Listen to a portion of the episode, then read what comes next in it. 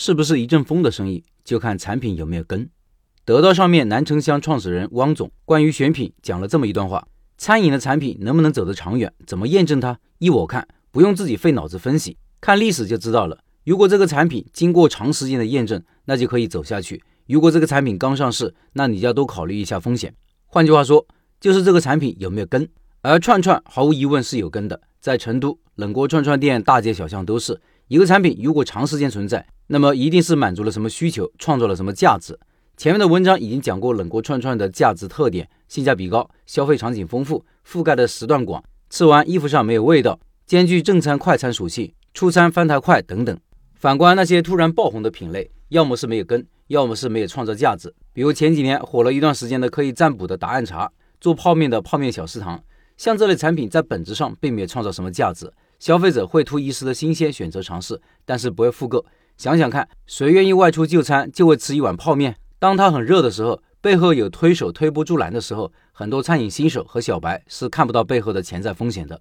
还有今年火了一段时间的酱大骨自助火锅。为什么这么快就凉凉了？记住一个道理：盛极必衰。一个东西突然爆红，背后一定有一些我们看不见的推手，要不然不可能传播得如此迅速。这类产品最终结局无一例外是昙花一现。所以我的建议是，如果缺少判断能力，对于那些突然爆红的产品，不要去碰。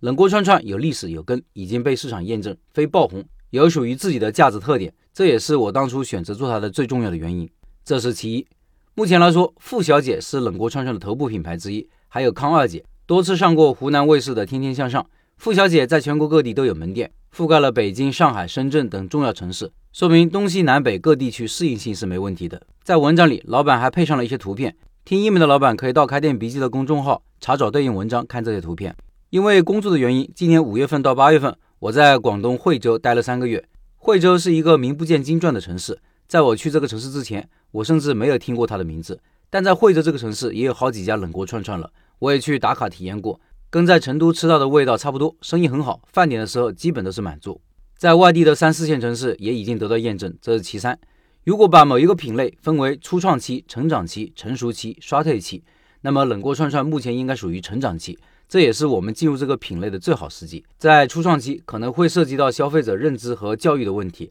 在成熟期可能一片火海，竞争激烈，就像现在的火锅。没有几把刷子，真的不敢去开火锅店，很难有生存空间。竞争太激烈了，绝大部分人是不会从趋势和规律对一个品类做出判断的，不能走在前面，所以不能享受到这个先发优势。我当初在我们这个商圈开店的时候，也是第一家冷锅串串店。后面虽然也有冷锅串串陆陆续续的开，但因为我有先发优势，占据了消费者的认知，别人很难和我竞争。而且我和串串香有不同的定位和场景，也不会和他们几个串串店正面的竞争，有属于自己的客群。这些都是从选择和判断方面带来的红利，方向不对，努力白费。比认知更重要的是品类价值和老板的经营能力。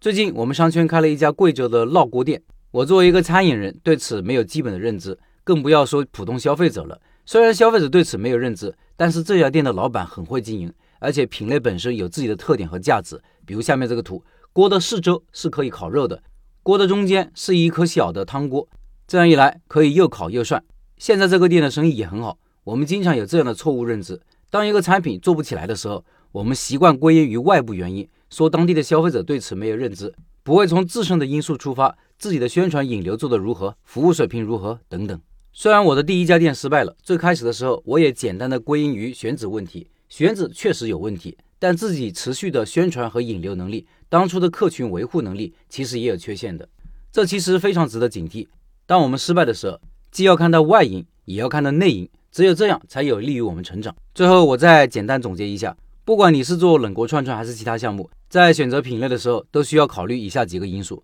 第一，产品是否有根、有历史，是否创造了价值；第二，市场是否已经经过了验证，南北适应性如何，大小城市适应性如何；第三，品类目前的发展阶段，现阶段进入是否有红利，还是激烈竞争异常激烈；第四，不要简单的归结于外因。比认知更重要的是品类价值和老板的经营能力。